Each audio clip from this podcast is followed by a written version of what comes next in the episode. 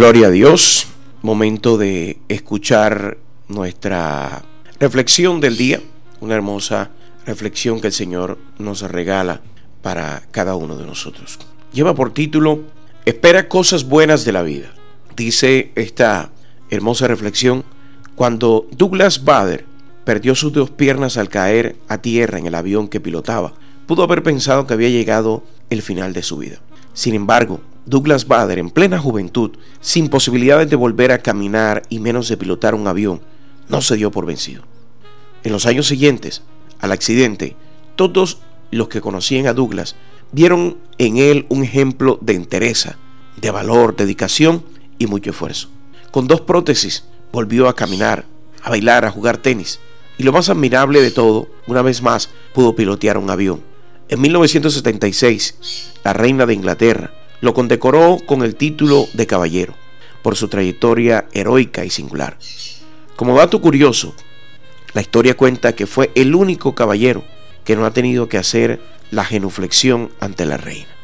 Tal vez la historia de un hombre que estuvo dispuesto a esperar cosas buenas de la vida, aún en medio de la adversidad.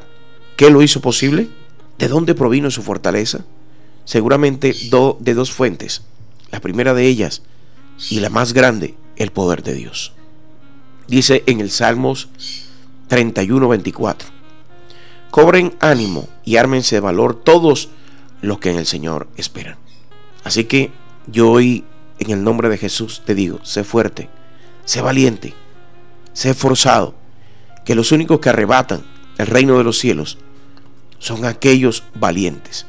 Y es lo único que nos está pidiendo Dios. Cobren ánimo y ármense de valor todos lo que en el Señor esperan.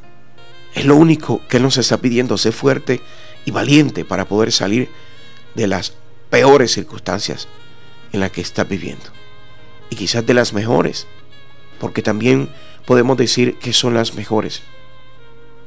Las mejores cosas que a veces nos pasan en la vida son las cosas malas, porque nos permiten mirar, abrir nuestros ojos, nos permiten analizar y nos permiten reflexionar sobre nuestra vida.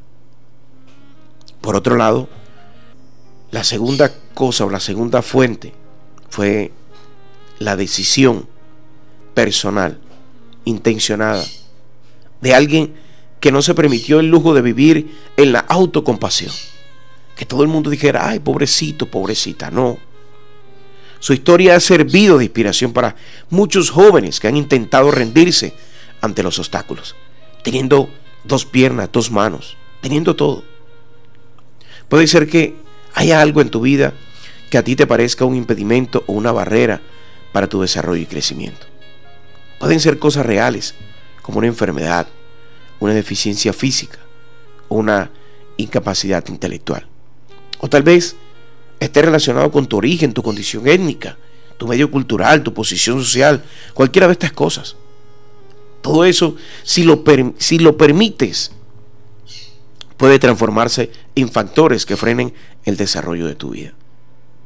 Así que no planifiques tu vida en tu entorno a tus limitaciones. Por el contrario, piensa que esa es la fortaleza que tú tienes para salir adelante. Porque con toda certeza te vendrán a la mente frases como, no puedo, no soy capaz, no voy a poder, nunca lo lograré. Y sabes qué, te vas a llenar de temores infundados.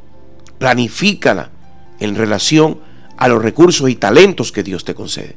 Porque todos nacemos con talentos. Simplemente nos toca mirar y descubrir qué talentos tenemos. Y que es tu responsabilidad utilizar con sabiduría. Así que no te aflijas hoy por lo que no tienes. Planifica tu vida por lo que vas a conseguir. Piensa en eso que quieres. Piénsalo todo el tiempo, cómo lo consigo, qué hago, es hora de actuar, es hora de moverse. Porque si no aprende a disfrutar de aquello que sí posees, nunca podrás tener lo que anhelas. Primero disfruta de lo que tienes y luego tendrás la oportunidad de tener aquello que tú anhelas. Así que no te olvides que Dios ha puesto a tu disposición un sinnúmero de posibilidades. Aprovechalas. Las oportunidades, escucha bien, no se pierden las oportunidades las aprovecha otra persona. Dios te bendiga, Dios te guarde, un abrazo especial para ti y sé fuerte y valiente, que Dios te dotó de algo especial. Bendito nuestro Dios. Feliz y bendecido día.